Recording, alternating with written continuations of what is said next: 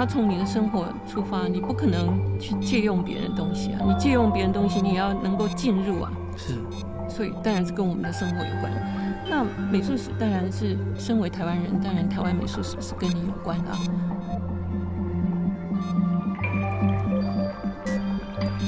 典藏 Art Touch Art Beans 艺术环境音。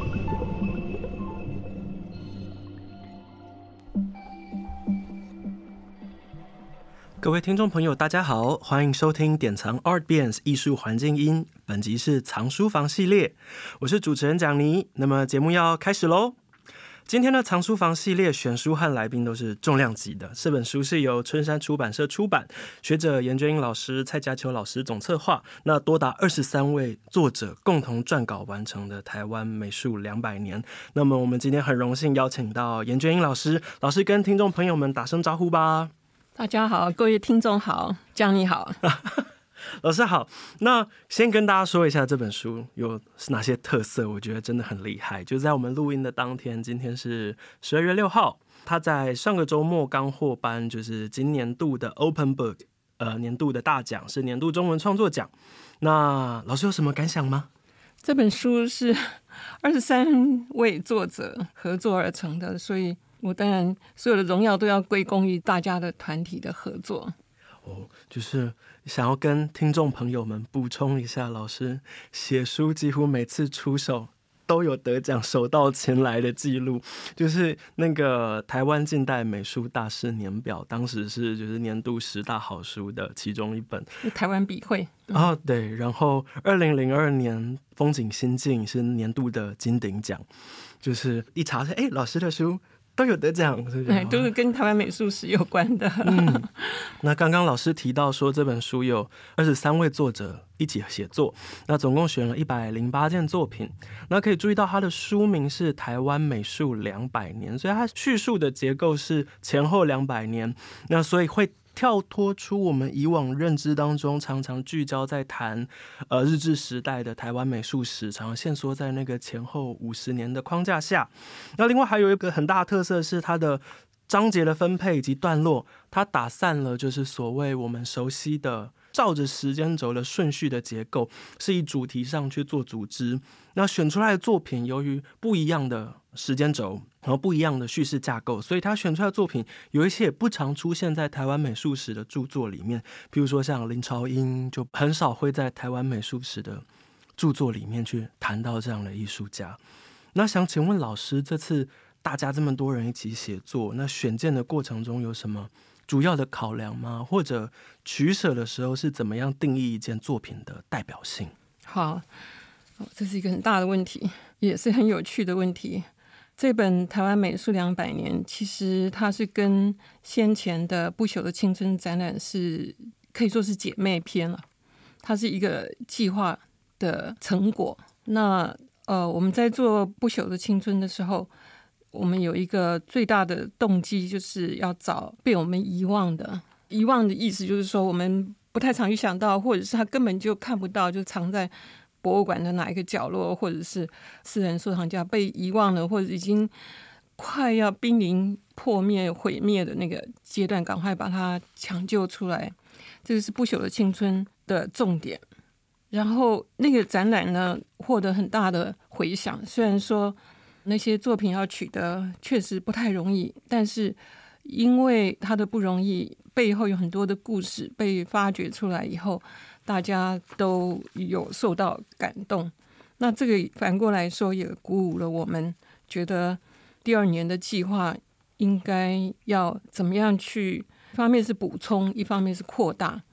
那扩大的意思就是说，希望我们要把那个公家的美术馆的东西也搬出来，我们。第一次的那个不朽的青春是没有公家美术馆的收藏，但是我们希望接着就把美术馆的东西展出来。为什么我们要这样做呢？是因为我们的美术馆很多收藏其实是不容易看得到的，因为他们不太常展出。是，然后我们的美术馆跟美术馆之间那个联系不够，合作不够，所以你很难同时看到不同的美术馆的作品在一个有主题性的展览里面出现。是。所以这是一个机会。那我们也不想再把自己局限在日治时期。为什么以前会花最多的时间在日治时期呢？因为那个是我们的受教育的时候最被忽略的那一块。是我们都是强调中国的传统，然后对日治时期是希望把它遗忘掉。那确实有很多画家，也许他还活着，可是他已经压抑到不行了，他的作品没有人认得。我觉得那所以应该要怎么样把它找出来，然后重新解释。所以这是为什么之前会对日治时期的美术要花很多的时间。那这一次一期一会的机会真的是这样子，能够聚集这么多人。我们有核心的写作团队，就差不多是六七个人吧。我们就希望说，能够把这个时间轴拉开来，这样子的话，我们就应该 可以一方面是扩大我们的选择艺术家的这个范围，一方面我们也希望能够扩大读者，因为有些读者他可能听到日治时期，他就不想去理解，不想去看它，所以我们如果一直抓到当代的话，就是在当下你必须要去认识的。我们希望更多的读者能够关注整个台湾美术史杰出的作品。了解，老师刚刚听到老师说，就是像在策划《不朽的青春》的时候，去挖出了很多作品。就是我印象很深刻是那个时候是南郭洋楼吗？就是陈澄波的作作品，那时候说从家属家拿出来的时候，因为一直放在地板上，所以下面有一个大概五公分高的泡水的痕，就是家属不知道作品的重要性，不知道艺术家的重要性，导致作品在找出来的时候状况远不如期待状态下的理想。那可以问他是怎么找出来的吗？如果家属自己都不知道的话，对，那个其实是彰化市的，就是南郭洋楼嘛，哈，就是。画那个杨氏的建筑，差不多在三零年代末期吧。是，那那个那个建筑还在，但是已经没有人住很久了，所以有那个围墙，但是里面就是荒草一片。是他们的后代去整理那个房子的时候，就把它捡起来，但是作品的状况不太好。后来他们想说，去看看能不能修复。然后修复师在修复的过程发现，这好像是 层层，好像是陈澄波挖到宝了。对，然后找我们去看啊，我们也接着就是在报纸上面，在当时的《日日新报》里面找到有关于呃这个屋主在这个阶段，他真的是盖的洋楼，是为了他的儿子要娶媳妇吧？是啊，等等这些事迹都可以证明这件作品的它的整个背景、社会的背景。所以后来那个收藏家，就是那个呃，从他的祖先的手上拿到的这幅画的人，也非常的高兴。了解，这样听起来，老师其实在做研究的时候，很重视，比如说踏查或者第一手的访谈。确实，我也觉得这是写台湾美术史很重要的一环课题，就不能够大量的依赖在就是基础研究上的文献。那老师访问过这么多。艺术家或者前辈有什么印象深刻的经验可以跟大家分享吗？嗯，就是研究台湾美术史跟研究中国美术史或者西洋美术史很不一样的地方，是因为很多的作品它没有在美术馆里面，然后美术馆也这几年才开始有了比较好的那个典藏目录，是，然后你可以点进去看，就是就这几年的事情，那之前也没有。而且坦白说，我们的美术馆直到现在都对那个 美术史的学者心怀恐惧。怎么说？怎么说？我想听。他们比较关心的是，他们的理由就是说，他们要做的是典藏跟推广，他们不需要做美术史的研究。呃，所以觉得做美术史研究的人，就是好像有点找他们麻烦，真的是这样子啊。我第一次进北美馆的库房，还是一个外国人带我进去的。我觉得这个真的很像，不晓得什么时候。我意思说，我现在想起来都觉得很好笑，但确实是就是 John Clark 带我进去的。他说：“哈，他不让你进去，你跟着我去吧。”所以我就说，这个美术馆对于他的资料或者他做藏品的研究，其实做的还是非常的有限。是，所以我们在研究台湾美术史的时候，没办法，就是。有一个很很周全的资料库，就是我念西洋美术史，我找一本随便找一个 survey 的书来看，我就可以有很好的基础。嗯，做中国美术史也是一样吧，这种基础的图录啊，或者是书啊很多，但是台湾美术史的那个好的图录其实还是还是不多，好的研究策展还是非常的少，所以必须要自己去下海去探索。然后这个当然也是一个好处，好处就是你可以找到一手的资料，因为它毕竟离我们也不太远嘛，就是林朝英的作品离我们也不过就是呃两两百年不到。然后最近林朝英的后代还捐了一大笔资料，就包括他们的账房，因为他是一个很大的经商的一个家庭，商船贸易的对对，还有家里面的开销。他家里面买了多少米啊，或者是教育费花用多少啊？哎，什么什么各种开销都很清楚，这个是非常好的资料。这个在台湾历史博物馆，是在台南，嗯，所以一手资料还很丰富。好，我被刚刚突然间来大量的资讯有震撼到一下，因为就很想要离题说，那如果他捐了这些资料，就可以从。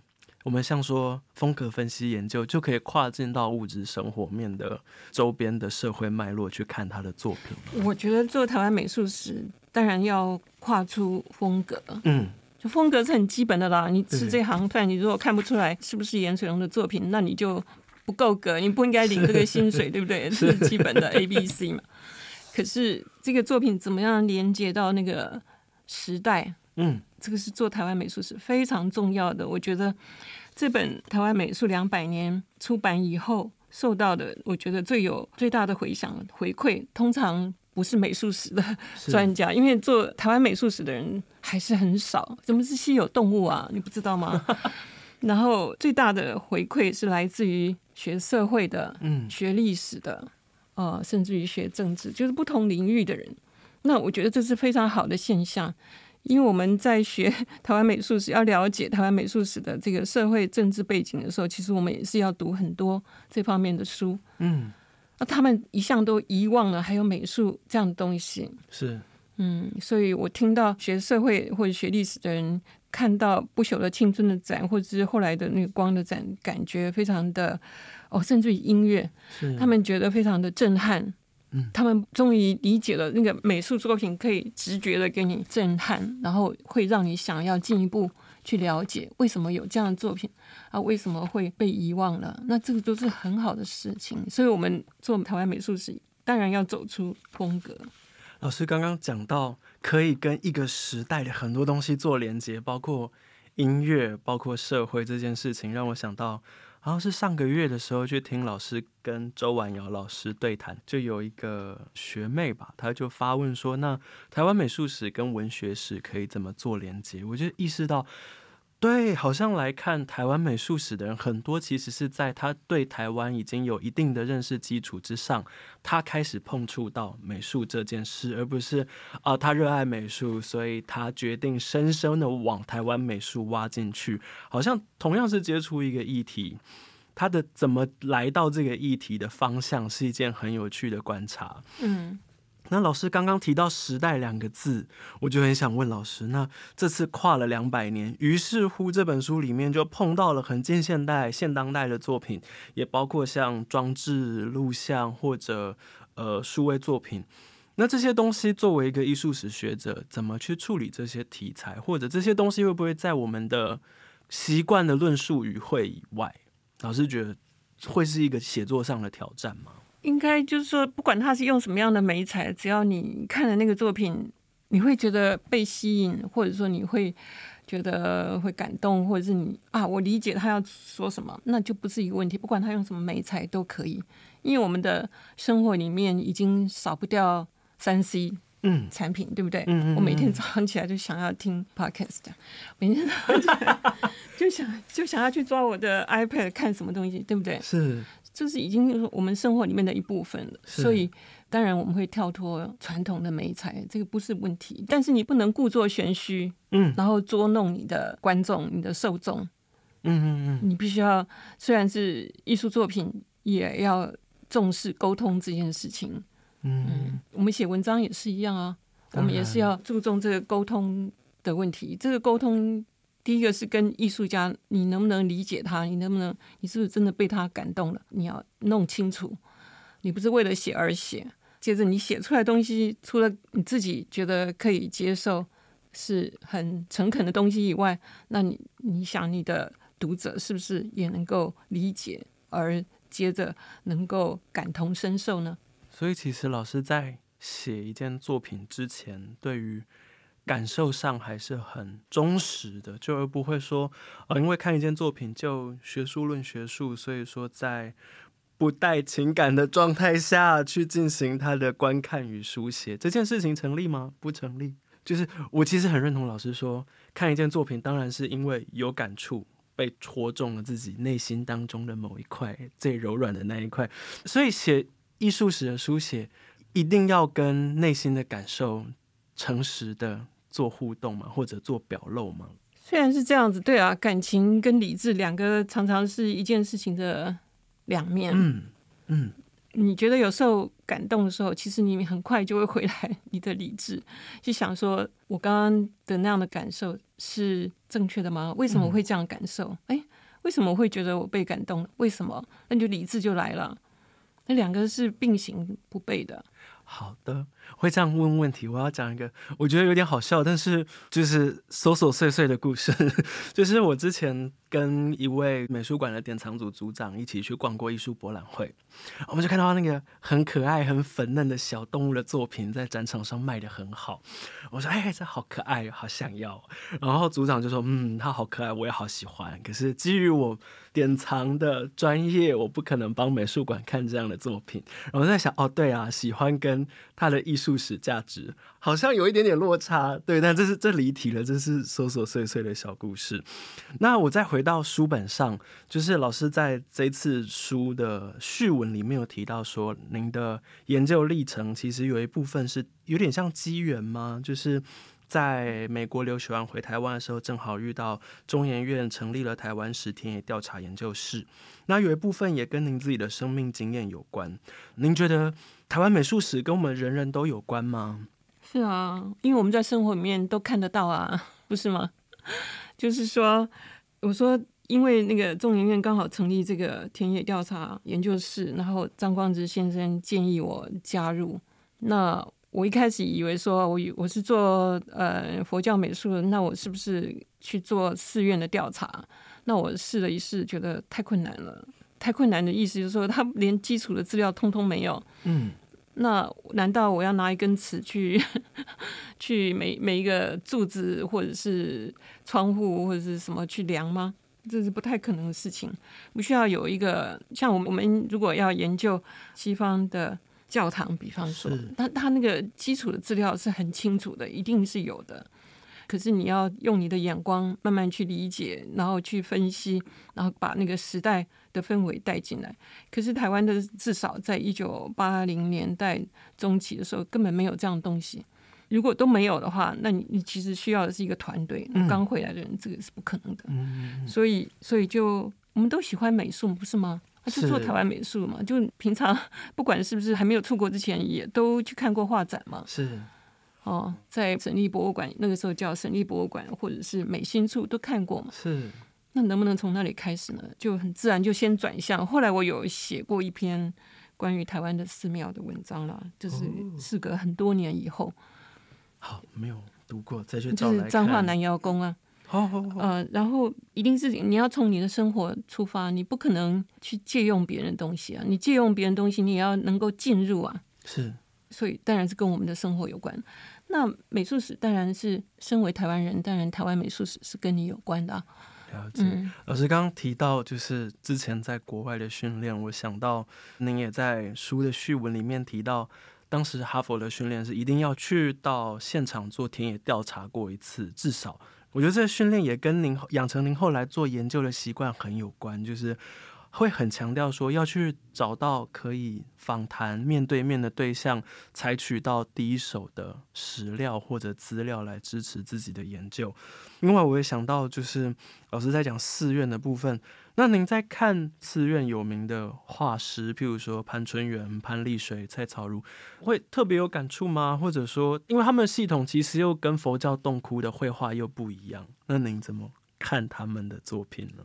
我看他们的作品，就是台湾的这个寺院里面的这些壁画和彩绘，我们怎么叫他们叫彩绘？好像，嗯，有一个很特别的地方，就是他的生命很短，就是我觉得很可惜的地方。就是在看中国的那个石窟的话，或者是你看敦煌好了，我们说敦煌你那个彩绘，是你还是可以找到北魏时期的，那就是自然的条件，就是非常干燥的地方。所以它可以一直保存下来。嗯，那台湾的寺庙是很喜欢五十年就把它翻翻修一遍。这个观念，我相信将来会改变了。呃，以前是因为那环境就是比较潮湿嘛，嗯，所以可能五十年。之间呢，它就开始有点变模糊，或是剥落，或是怎样，所以就觉得再找一个人画师来重新画过一次比较快。是。那如果说香火开始变得很旺盛的时候，那么就把旧的小的寺庙、宫庙就把它拆掉，就盖一个大一点的。这个在日治时期，大概一九一零年代有一股翻新寺庙，就把旧的拆掉重建。是。就是要盖的比较。modern 一点哈，比较摩登一点，就把有一些西方的东西带进来。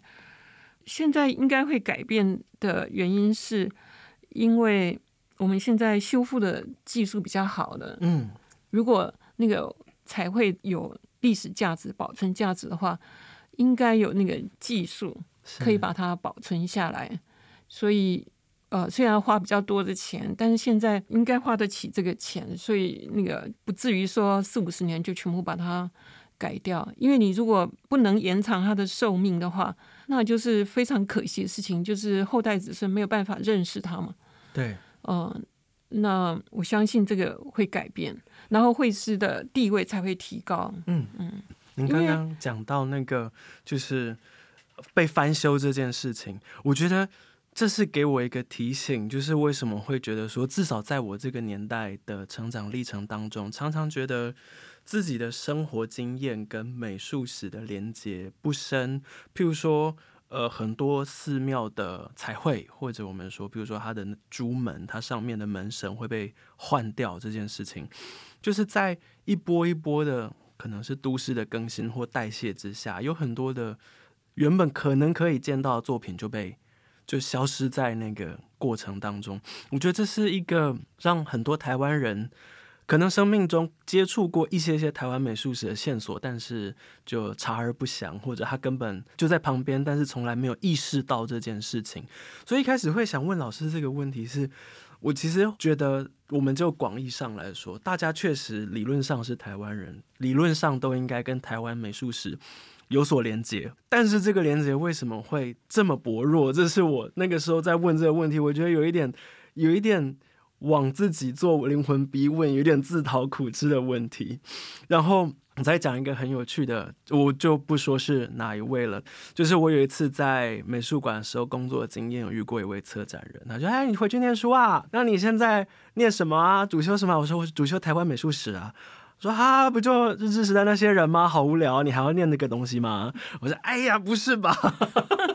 那个当下其实对我有很大震撼，是我自己觉得台湾美术史还有很多东西没有被挖进去。是啊，还有很多东西没有谈到，像我们刚刚在开录之前在讲，呃，林玉纯馆长他当时给您指导写论文的时候，他的旅发台湾艺术家的。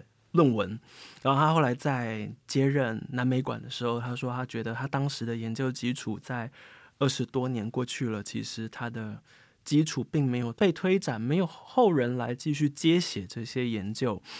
我就在想，对呀，其实还有很多研究没有写呢，怎么会说 怎么会说好无聊？就只有这些人？对，但我们就是我，其实那次的对话对我来说是一件震撼的事情，因为。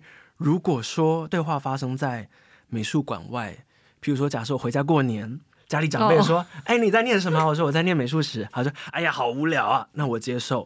可他是策展人，这件事情就是给了我一个很大的讯号是哦，所以即便大家都关注着美术，不代表大家都认同了它的价值。我所以，所以我刚才说嘛，就是美术馆的所谓策展人就是 curator，其实我们把它翻成策展人，这个我觉得是有问题的。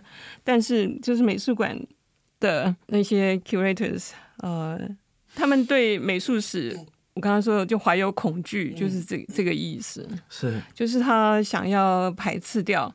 那你你想要把这个历史排斥掉，你只想要做当代的，这样比较活泼嘛？因为当代的艺术家跟你比较互动，年纪也不会大你比较多嘛。然后呃，他的作品也没那么贵，你看你要怎么样，随便买几件也没关系。那这大家都是便宜心事嘛。嗯嗯，我要修正一下，刚刚我说那位策展人。他不是馆内的策展人，倒不不要说他是谁，但就是好。就我话说回来，就是你说我们你要做什么灵魂的逼问？为什么跟台湾美术不是从小就有很好的联系？其实我也是 念完博士以后才开始接触台湾美术，可是我会记得说，在我比较小的时候，就是我应该是大学的时候吧，那个。我回乡下，就是回到我的阿公阿妈的家，然后我的阿公其实他身体不太好，就是卧床，但是他就突然之间在讲那个《三国演义》的故事。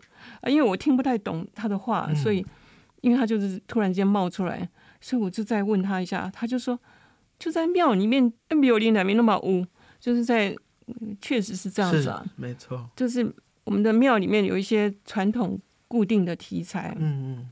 虽然刚才提到说 五十年会重新再粉刷一次，重新再画过，但是那个题材基本上是不会变的。是我最怕的，其实是看到那个题材拿去大陆，然后刻了，然后回来，因为它便宜嘛。是那个刻工真的是不好，但是就是那样的基本的东西，就叫你什么。呃，桃园三结义其实是忠孝嗯的那个道理，就是从戏剧也好，或者是从彩绘也好，就一代一代的这样流传下来。是这个东西，其实是我们台湾人的本质里面很重要的一块，就是你要老实做人啊，是是，你要对得起天地啊什么之类，这这样的东西。对啊，是是是，这这这个东西其实是有的，嗯，然后。你看台湾人的那个作品里面，是从清代开始，其实这个东西还是存在的。就是说，作为个人一个人格的要求，这是很很特别的。嗯，呃，存在。就是我们如果看西洋美术史里面，不会那么我看米开朗基罗的作品或什么，不会有这样的东西。嗯，为什么台湾人的人物画里面很多是亲人，是自己的家人，是。哦，比较少画父亲啊，因为 跟父亲的关系比较呃没有话可说嘛哈，你也不可能叫你父亲坐在那里半天让你画，但是兄弟之间、姐妹之间，或者是夫妻之间，就是当然是丈夫画妻子了。嗯嗯，那那个那个人跟人的感情的密切，其实是建立在一个。你相信人的本质、人格这件事情上面，嗯，所以我们不要随便就把这些东西给丢掉，觉得这东西不重要。其实是它是一个，我觉得是很可贵的一个本质。其实可以说它是一个文化的综合型的载体嘛，因为像譬如说您的祖父说，故事都在庙的墙面上。那它并不单纯只是关于笔触上的或者题材上的，更深一层是关于庙宇跟社会功能上的教化。是啊，所以其实很多东西是环环相啊，确实。那从这个角度，其实台湾美术史跟大家的生命经验可能都有连接，只是到底有没有意识这件事情？对，没错，是啊，是。老师，您是彰化人吗？嗯，对我祖父母是彰化人。那写彰化南窑宫跟您的成长经验有关吗？没有，我其实，嗯，我是在找资料过程才发现这个南窑宫。其实我原来想，是不是可以写鹿港龙山寺？嗯，因为那个比较有历史价值嘛，好像，然后他也感觉上比较纯粹一点。因为南窑宫他。是妈祖的信仰跟观音信仰，其实是以妈祖为主了。是那鹿港龙山寺跟台北的万华龙山寺比较，就是以观音的信仰为主嘛，嗯嗯，所以我本来是想写这个鹿港东山寺，我去了好几次填调，后来我发现，因为刚好在改建的过程，然后两派人马，我纠缠在里面，我很难就是所谓理智性 找到我的那个，我必须要处理这两派的不同的意见就对了。那我觉得这个太复杂，因为那跟地方的势力当然是有关系。当然我知道哪个是正确，但是我要理清楚哪个是不很正确的时候，我觉得那个太费力气。就在找这个关于脏话也好，关于寺庙也好等等的这个讯息里面，我就发现脏话南窑宫有很多的资料。那以前也没有人把它当做一个可以研究的对象。不过，而且非常幸运的是，他曾经被这个汉堡德的弟弟呃修复过，所以他有一个很基础的资料，已经有一个调查报告出来。了解。哦，老师其实很多研究的题材都是从生命中或者生活经验中去取材，然后最后生成了一个学术研究的文章。可是我就很好奇，那老师在做研究的时候，像譬如说这次的书是要面对大众的，那您在学术写作跟在面对大众读本的时候，您会怎么样去做调整？是文字风格上吗？或者说？呃，呈现的角度上吗？您会怎么去拿捏？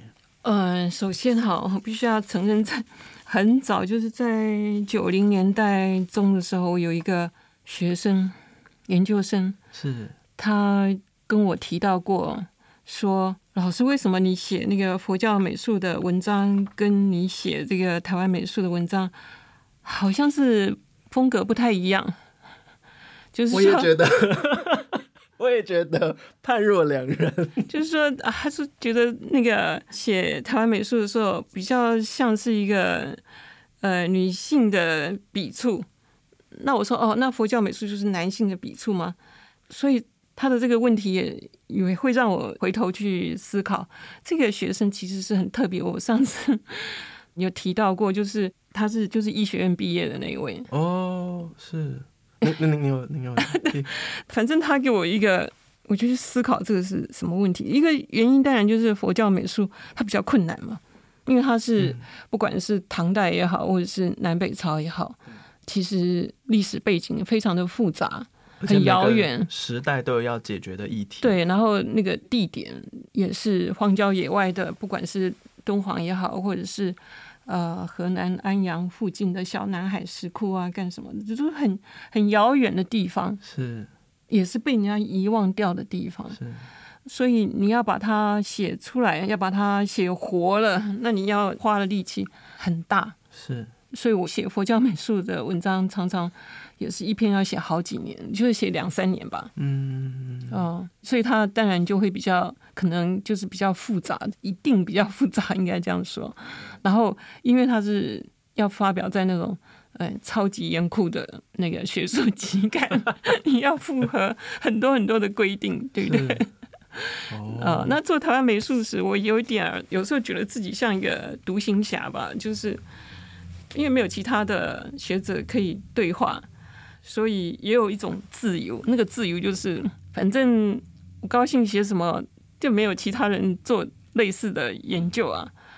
嗯，应该没有，有就是要对得起自己，把那个资料找全了，然后想清楚了，我想清楚了，然后写下来的时候，其实会比较快。是，嗯，然后就比较容易懂吧，应该是这样子。嗯，那可是写这本书的时候，为什么会写那样子的一个总说？其实是有点你刚才说的那个。灵魂的逼问，我想你要你要的是要我讲为什么你要把自己的事情全部都倒出来？哎，倒不是，我其实很喜欢，因为在那个风景心境的时候，您也讲过，就是风景心境那个时候的序文，您也说，就您在下课路上，然后您去想那些事情，就是其实当时的序文跟这次的序文，我是有连接起来的。我说，哦，老师真的这辈子一直很认真在做这件事情。我看完这本书的序文，我有再回去翻。风景心境，有感觉到一种投注了很长时间的关爱的那个。真的，我没有回头去看 风景心境。呃，顺便提一下，他也快要出版那个中文版了。但是我没有回头去看那个序文，我只记得我在那里有呼吁说要把那个记忆给唤醒，就是我们对台湾美术会对台湾文化的记忆，给它按一个钮键，然后就跳出来。这个我记得。哦，我在写那个最后讲那个对故乡温暖的爱的时候，那个最后一章有提到我小学的回到西门国小，嗯，没错，嗯，呃，不过这篇更复杂，是不是？这篇总说里面。从自己的大学开始，一直讲到幼稚园的时候去日月潭。日月潭，我没有瞎掰那个故事，是真的那个故事。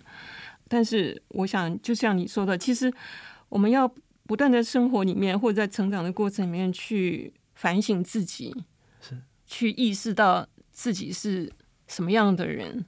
自己是生活在什么样的土地上？我其实以前也写过类似的。我看到台湾人在机场上就开始隐瞒自己，因为这是一趟要往日本的路上，他可能到了日本以后就隐瞒自己是台湾人的这样子的一个角色，我觉得很很悲哀。嗯，我那个悲哀不是。觉得他很悲哀，而是我觉得怎么会这样子？我也觉得好像我自己也觉得有点悲哀，是在一个文化共同体之上的悲哀，而不是为那一个人作为个案的悲哀。是，就是因为你对自己不认识，对自己没有信心，所以你想要隐瞒自己。那个严水龙他也跟我讲过，是说他在一九四二年左右吧，人家找他去北京一段时间，因为给那个平民。收容所教他们手工艺，想要训练他们，呃，有一技之长。对。可是他说他去了，可能几个月，他发现就是在那里的台湾人不敢讲自己是台湾人，呃，就说觉得好，你要不是隐藏，就说自己是福建人，或者你说是看情形，有时候说日本人，因为他们都说日本话。对。有时候说自己是福建人，就不敢说自己是台湾人。有时候就会说自己是韩籍啊。那严水龙就觉得很悲哀，他觉得非常的悲哀，所以他不想待在北京，就决定要回来。呃，我能够理解啊，就是这这种状况。那我看到台湾的留学生，不管是在美国或在日本，诶，遇到有那个偶尔会有留学生的节日，各国留学生的时候，那你你出来代表台湾人，然后你唱什么什么高山青啊？或者是你唱什么新疆的舞曲啊，或者什么，我我都觉得真的是时空的错置啊！我觉得真的是无地自容那种惭愧的感觉。了解，我们因为你对自己不理解、不了解自己的历史。对，就是您提到盐水龙在中国，当时还是日本的殖民，就是他确实入侵在北京那一带，就是让我想起另外一个。岔出去的议题是像陈澄波的名片，他在上海美专教书的时候，他名片他上面是写福建莆田人，那就是在那个时空，当然有很多层的理由，包括说他要如何在在地的社区能够安居乐业，他如何在当地能够安居，譬如说他不希望自己作为一个台湾人被自己身边的社群给排挤这些事情，那。可以说，这个悲哀是方方面面的，不只是在感受层面，也包括社会的现实面跟历史。好，那老师刚刚我们提到选作品的代表性，我想要举个例子，譬如说书中香园古统的台湾山海屏风，它有四件，四件都非常精彩。那最后书中选的是。内泰鲁阁，但实际上像比如说北关怒潮啊，然后木林啊，然后能高大关，另外三件也非常精彩。那四选一必然有所取舍，那你们怎么去在困难的抉择当中做割舍？就是我们一般在选件的时候，一开始选件的时候，我们刚才提到就是希望这个台湾美术两百年里面。有比较多美术馆的作品，是因为这些作品应该观众比较能够接触得到哦，然后也希望能够从侧面来鼓励美术馆多多展出他们的收藏品，所以呃，我们是先从他们的网络资料上面来提选的。那香园古董的那个四件作品选件的时候。其实一般我们都会跟作者稍微讨论一下，嗯，那可能这件作品是他最后一件作品吧？对，最后一件，对，所以应是他比较成熟的作品，色色也比较多，时青时绿。色色其实是他回日本以后，因为要展览，他回日本以后展览的机会并不多。但是他有一次要展览的时候，他就挑了这一件，然后上了颜色。所以是后来的加笔。对，颜色是后来加的，就是他自己可能也觉得这件是他呃比较满意的作品。原来如此。那还有就是，其实这个四件作品，因为是不同台展的回次出现的，一次是出现一件而已。对，一年他就画那一件就很了不起了。对，然后。呃，每一年都有评论，报纸上面都会有评论嘛。是，那有时候对他的评论也很凶的。对啊，说他笔触很呆呀，这个人就是苦工型的画者呀。我说，哎，太苛刻了吧？那个时候的评论家就是这个样子，好苛刻呀！我说香园古董，你还要嫌他什么东西？他们这一点也必须要佩服，就是那个时候的评论家有。应该蛮高的地位吧，其实就是报纸的主笔啦，他们也都认识的朋友啊。是，但是当他在写这些评论的时候，他是毫不容情的。是，呃，他也评过一个从日本来的评论家，说小泽秋成吧，说他那个老是在画那个电线杆，说他一点都没有进步。他是评审员嘞。嗯，对，所以这个。我们应该也有考虑到这件作品的那个评审，或者是当时的接受也是比较高，所以他是有应该在香云古董他的心中他有特别的地位。了解，谢谢老师帮我解了一个大疑惑。我猜应该因为写这一件是林玉纯馆长写的，那他在做北美馆典藏组组长的时候，也是有很积极的推动了收藏了香云古董的作品，或许他也有他的。理由，我觉得之后我们也可以问问他。对，就香园古董的那个事件，或者是他包括其他的作品，能够进入北美馆的典藏，其实是跟林玉纯还有那个林曼丽老师在当馆长的时候，他们推动了一个台湾的东洋画的一个类似研究展吧，然后就把香园古董的作品借回来展。后来他们家里人就也很高兴有这个机会，这些作品能够回台湾，最后就决定让北美馆收藏。啊，因为收了很多，后来还有春之庭跟夏之庭也都陆续进到北美馆库房。对，哇，谢谢老师。那在延续着美术馆的话题，想要问老师，就是或许对美术馆也需要一些鼓励吧。我们作为呃美术史的学者，也应该要谦虚的检讨我们所做的研究实在还不够，还要继续加油，然后提供给。更多的策展人参考，然后让他们也理解到，其实台湾的美术史，你把它切掉头，或者切掉他的胸部都不行的，只有那个会跑来跑去的脚，那还是不够的。它就是一个 organic 有机的一个整体，它的基础跟它的目前的脚印一样重要。是，可是像。其实这几年台湾美术史的策展，可以感受到机构是认真用力在做的。譬如说去年的文学百年，然后有北美馆的走向世界，然后还有像北师的光，然后今年二零二二在北美馆的洪瑞麟捐赠展绝光而行，所以感觉机构也很积极的想要回应研究端的期待，去做台湾美术史的策展吗？您觉得？我希望就是有更多的观众能够走进美术馆，然后去好好的看这些作品，然后好好的批评这些作品，批评这些展览。就是《不朽的青春》为什么能够卖出七千本图录？是，就是因为有很多人进入这个美术馆，然后带动了这个风气，然后就带动了美术馆的。